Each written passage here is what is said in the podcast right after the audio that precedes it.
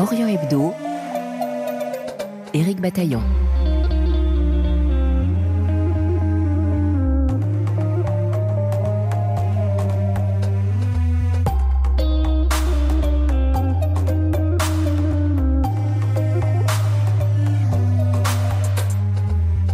La situation insurrectionnelle en Iran a incité le Sénat français à organiser récemment une conférence sur le thème Femmes, vie, liberté Iran, révolte ou révolution L'occasion d'entendre les témoignages de victimes du régime des Mollahs, mais aussi des avocats français très engagés dans la défense du mouvement, ainsi que de leurs confrères iraniens, souvent condamnés par les tribunaux au même titre et pour les mêmes raisons que les prévenus qu'ils étaient chargés de défendre. Ensuite, nous lirons les grands titres de la presse régionale, Israël et monde arabe, avec Michel Paul à Jérusalem et Alexandre Bouchanti au Caire.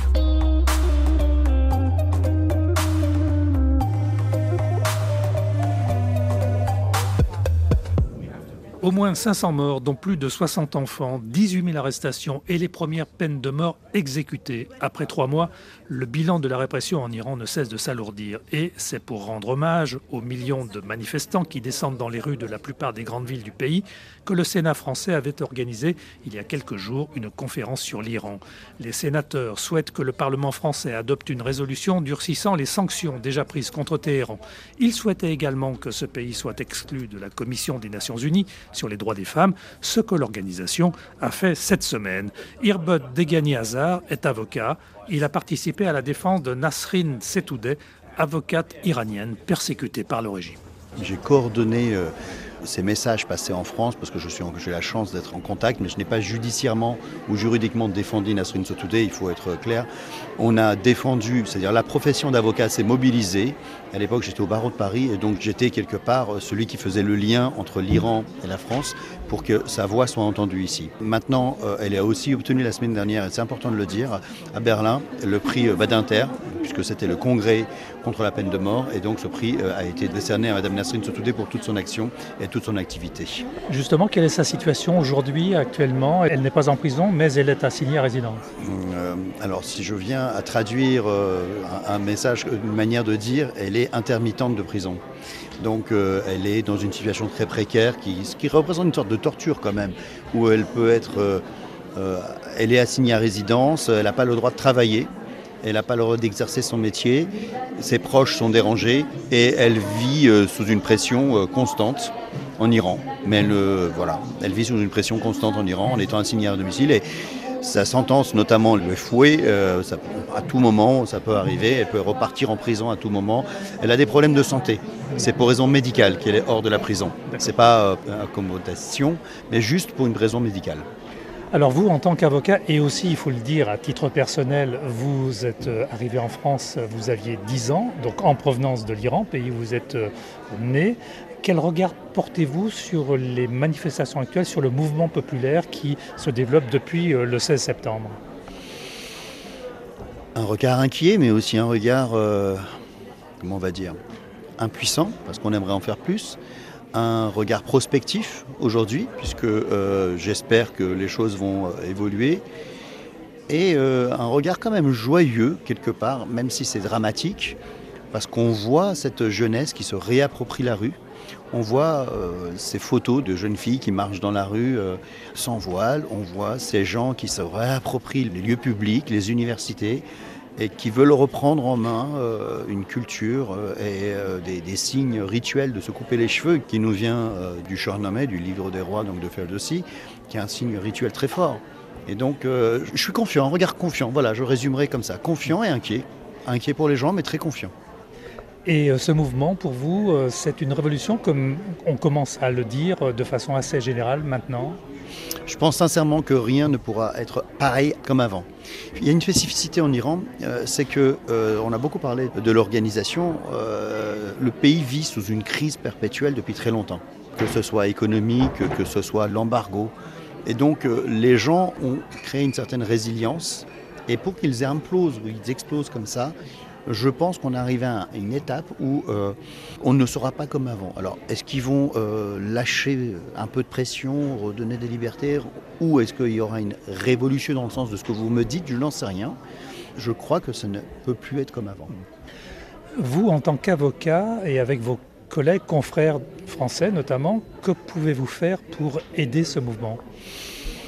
Comme vous voulez montrer, on est euh, un collectif où nous travaillons à, rassembler des preuves, où nous réfléchissons, nous imaginons euh, une multitude de procédures euh, avec des gens très spécialisés comme Richard Sedio qui a pris la parole dans ce domaine, et puis des gens qui font du droit pénal, des, activistes ici dans des associations, des artistes se fait les porte-parole et on fait en sorte que ce qui se passe en Iran euh, ne soit pas oublié et que ce qui se passe ici soit entendu en Iran, ça leur donne de l'espoir. Donc euh, c'est déjà pas mal. Après, comme avocat, les barreaux français ont depuis longtemps déjà défendu les confrères iraniens. Il faut savoir qu'il y a quelques mois, les élections du barreau central a été annulées et que euh, les confrères ne peuvent pas exercer. Et à chaque fois qu'il y a eu une pression sur les confrères. On s'est levé, on a pris des résolutions. Euh, depuis un certain nombre, par exemple, dernièrement, il y a eu trois résolutions qui ont été prises. On a agi, on a réagi. Et euh, je pense que c'est source de courage aussi pour les confrères. Et, vous voyez, on vient interpeller euh, avec du droit. On vient interpeller avec des faits quand on voit ces jeunes gens qui sont morts, ce qu'on a projeté. Bah, voilà, on porte la parole. Nous, moi je n'ai aucune euh, rancœur sur mon passé, je ne fais pas ça contre, je fais ça pour, clairement. Et je le fais vraiment, je, profite de ce moment parce que j'ai la chance d'avoir un peu de visibilité du fait de l'organisation du Conseil national des barreaux, du barreau de Paris, des avocats français. Et comme cette visibilité nous permet de faire passer le message, notamment en matière de droit, bah, on le fait, on le fait. Euh, on recueille des preuves, on prépare éventuellement l'après aussi sur ce volet-là. Oui, vous recueillez des preuves, donc vous documentez en quelque sorte euh, les événements qui se passent actuellement. Alors on documente et puis on nous envoie des choses, on nous envoie concrètement maintenant que ça se fait, que ça se sait qu'on documente. Bah, il y a des éléments euh, qui nous sont envoyés, qui sont euh, bien rédigés avec les, lieux, les dates, les interventions, les conséquences, les causes. oui, on, prépare une documentation d'une manière générale et on envisage toutes les actions possibles et envisageables et on essaye de faire pression pour que ces actions soient menées. Tout le monde euh, demandait euh, que euh, la France rappelle son ambassadeur. bah voilà, il y a des choses. le Sénat a le pouvoir de faire pression. L'Assemblée a pris une résolution aussi. Donc il faut continuer. La France est quand même un pays qui porte le flambeau des droits de l'homme. Bah, chiche, on y va. Merci beaucoup. Merci à vous. Irbot Degani-Hazard parlait de Richard Sedillo, avocat en droit international, spécialiste de la question des droits de l'homme. Nous avons demandé à ce dernier, présent également au Sénat, ce qu'il pouvait faire concrètement en matière de droit pour aider ses confrères iraniens. Voici sa réponse.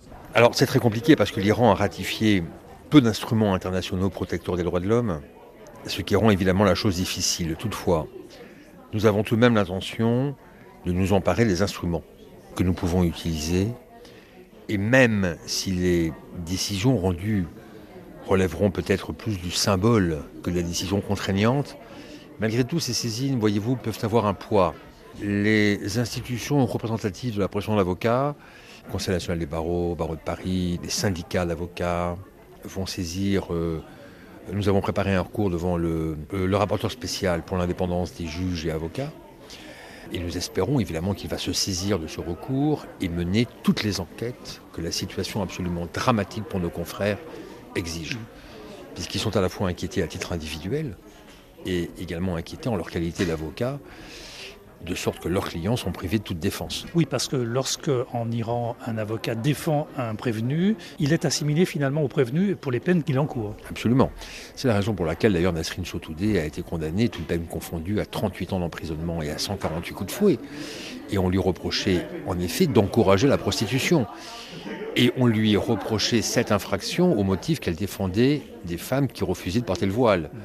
Et on voit bien que l'infraction qui est très souvent reprochée d'ailleurs euh, un certain nombre d'Iraniens et souvent à leurs avocats, c'est ce qu'on appelle la corruption sur terre, corruption on earth.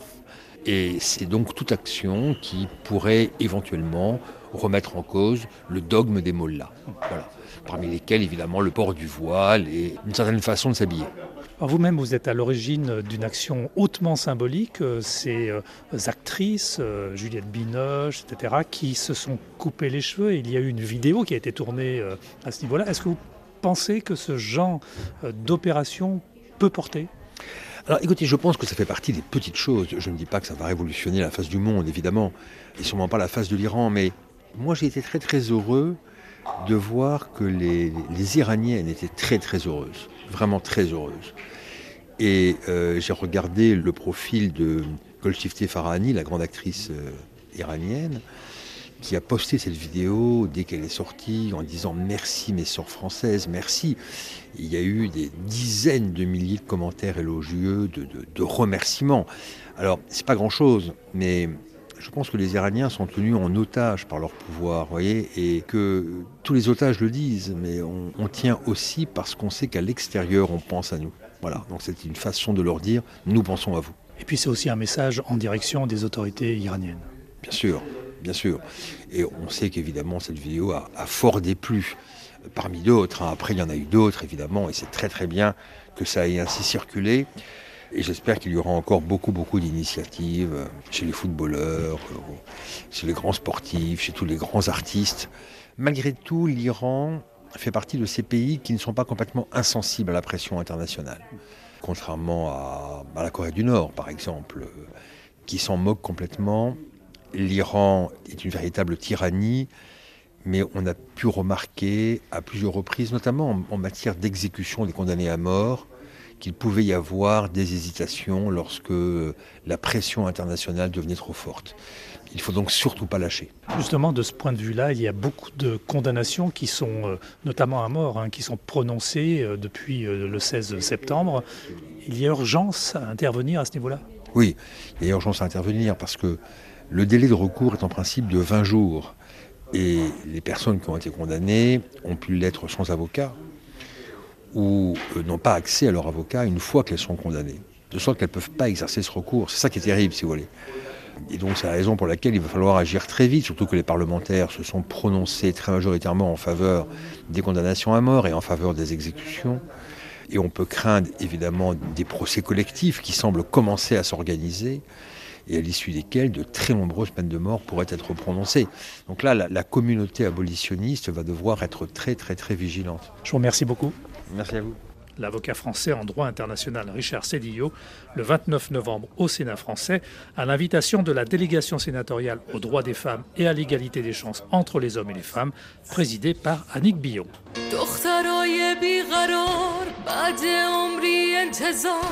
پر کشیدن از حسار خسته از این روزگار بنگ بنگ شد سهمشون بنگ بنگ آتیش خون بنگ بنگ از خونشون بنگ بنگ بیدار شد خیابون. Orient Hebdo sur RFI.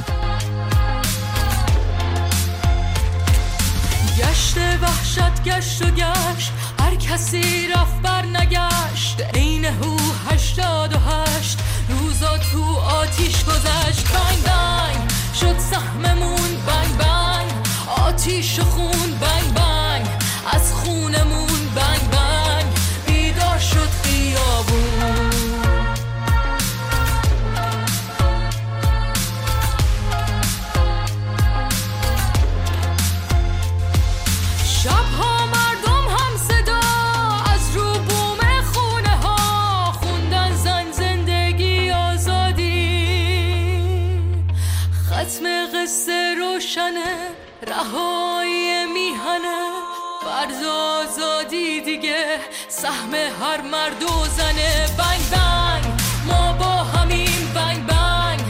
از یک تنیم بنگ بنگ نمیشکنیم بنگ بنگ قفص و خط میزنیم ما با همین از یک تنیم نمیشکنیم Nous prenons maintenant connaissance des principaux titres de la presse de la semaine avec Alexandre Bouchanti au Caire. Bonjour Alexandre. Oui, bonjour. Et Michel Paul à Jérusalem. Bonjour Michel. Bonjour Eric, bonjour à tous. À la une de vos journaux, Alexandre, le mondial de foot au Qatar, alors que la petite finale pour la troisième place n'était pas encore jouée, presque tous les journaux arabes accordent une ou deux pages à l'équipe du Maroc. Oui, tout à fait. Ça commence par gloire au Maroc, fierté des Arabes, Vous nous avez honoré les hommages en fait de la presse arabe à l'exploit de l'équipe nationale du Maroc n'en finissent pas, car comme le disait un des titres, les Marocains ont été les libérateurs des Arabes du complexe d'arrivée en finale. Jusque-là, les Arabes, plus de 400 millions, ne se faisaient pas d'illusions sur leur capacité à parvenir en finale, même si c'était la petite finale de la Coupe du Monde de football. Tout au plus, on arrivait en huitième de finale et l'on enregistrait une victoire surprise contre un champion du monde lors du premier tour, soulignent les journaux. Des journaux qui saluent les supporters marocains qui ont acclamé leur équipe en fin de rencontre comme si elle avait battu la France, car gagné, elle a gagné le cœur des Marocains, des Arabes, mais aussi de tous les amoureux du foot dans le monde, estime un éditorialiste. Et comme après chaque match, il y a ceux qui, dans les journaux, contestent des décisions de l'arbitre et pensent qu'il a favorisé la France. Un commentateur conclut, le Maroc a placé la barre si haut qu'il sera difficile d'égaler son exploit. Et chez vous, Michel Paul, le sujet principal, c'est toujours la tentative de mettre sur pied une nouvelle coalition gouvernementale. Et oui, la hache de guerre est maintenant ouvertement déterrée. Eric, les médias en Israël citent la procureure générale israélienne Gali Baharav Miara. Bientôt en Israël, il ne restera de démocratie que le nom. À la une, également la confrontation publique entre le futur ministre de la Sécurité nationale, l'extrémiste de droite Itamar Ben-Gvir, et le chef de la police Yaakov Chaptaï sur les prérogatives de ce portefeuille ministériel. La bataille de la police, titre Yediot Acharonot. Cri d'alarme de la procureure générale face aux nouvelles lois qui sont adoptées, titre l'éditorialiste du journal de gauche Haaretz. La presse souligne que les jours de Barav Miara à ce poste sont désormais comptés. Un célèbre professeur de droit affirme, lui, dans M'arrive que l'on insiste à une véritable dictature de la minorité et un journaliste de droite proche de Benjamin Netanyahou pense que malgré les grincements de dents, le prochain gouvernement sera stable. Mais selon plusieurs articles, Bibi, soucieux d'échapper aux poursuites judiciaires, est pris en otage par ses nouveaux partenaires. Eric, une éditorialiste parle même du gouvernement cauchemardesque qui va voir le jour sous la direction de Netanyahou. Alexandre, le président égyptien demande une intervention américaine dans le différend avec l'Éthiopie au sujet du barrage sur le Nil bleu. Oui, et c'est en marche du sommet américano-africain qui se déroule à Washington que le président égyptien a fait cette demande au secrétaire d'État américain Anthony Blinken. Vu par la presse égyptienne, les Américains soutiennent la demande égyptienne de mettre la pression sur les Éthiopiens afin qu'ils acceptent de prendre en considération les droits historiques des eaux du Nil, de l'Égypte et du Soudan. Mais les journaux panarabes sont beaucoup moins catégoriques. Ils estiment que les Américains vont se contenter de déclarations générales appelant à favoriser la voie diplomatique et le dialogue, même s'ils savent que cette voie n'a rien donné. Michel Paul, d'autres sujets qui font l'actualité en Israël. Oui, en bref, Eric, l'autre grand sujet ici, c'est l'inflation. Les médias publient les statistiques pour cette fin d'année 2022. L'inflation est au plus haut depuis 14 ans. Le prix du logement est monté en flèche plus de 20%. Logement seulement pour les riches, titre un quotidien. Le Jerusalem Post cite Binyamin Netanyahou, un accord de normalisation entre Israël et l'Arabie saoudite pourrait résoudre le conflit israélo-palestinien, affirme-t-il. Et puis cette information curieuse qui fait les gorges chaudes de la presse de cette fin de semaine, le ministère de la Santé n'est pas en mesure de localiser l'accord signé avec la compagnie Pfizer. Israël avait reçu des vaccins anti-Covid en priorité en échange de données épidémiologiques. Et là où les photos que vous nous proposez, Michel on ne peut pas ne pas parler de foot. Eh bien, ce sont les photos des supporters de l'équipe marocaine cette semaine palestiniens, israéliens, juifs et arabes, mais aussi ce commentaire que l'on retrouve partout, ce sont les Palestiniens, les grands vainqueurs de cette Coupe du Monde. Merci Michel, merci Alexandre. Orient Hebdo, mise en onde et réalisation, Mathias Golchani. Retrouvez-nous sur le site de la radio RFI.fr ou en podcast sur notre application Pure Radio. Demain, nous parlerons des Kurdes et des pressions multiples que ce peuple endure actuellement. Nous serons avec l'historien Boris Jam. À demain donc, prenez soin de vous.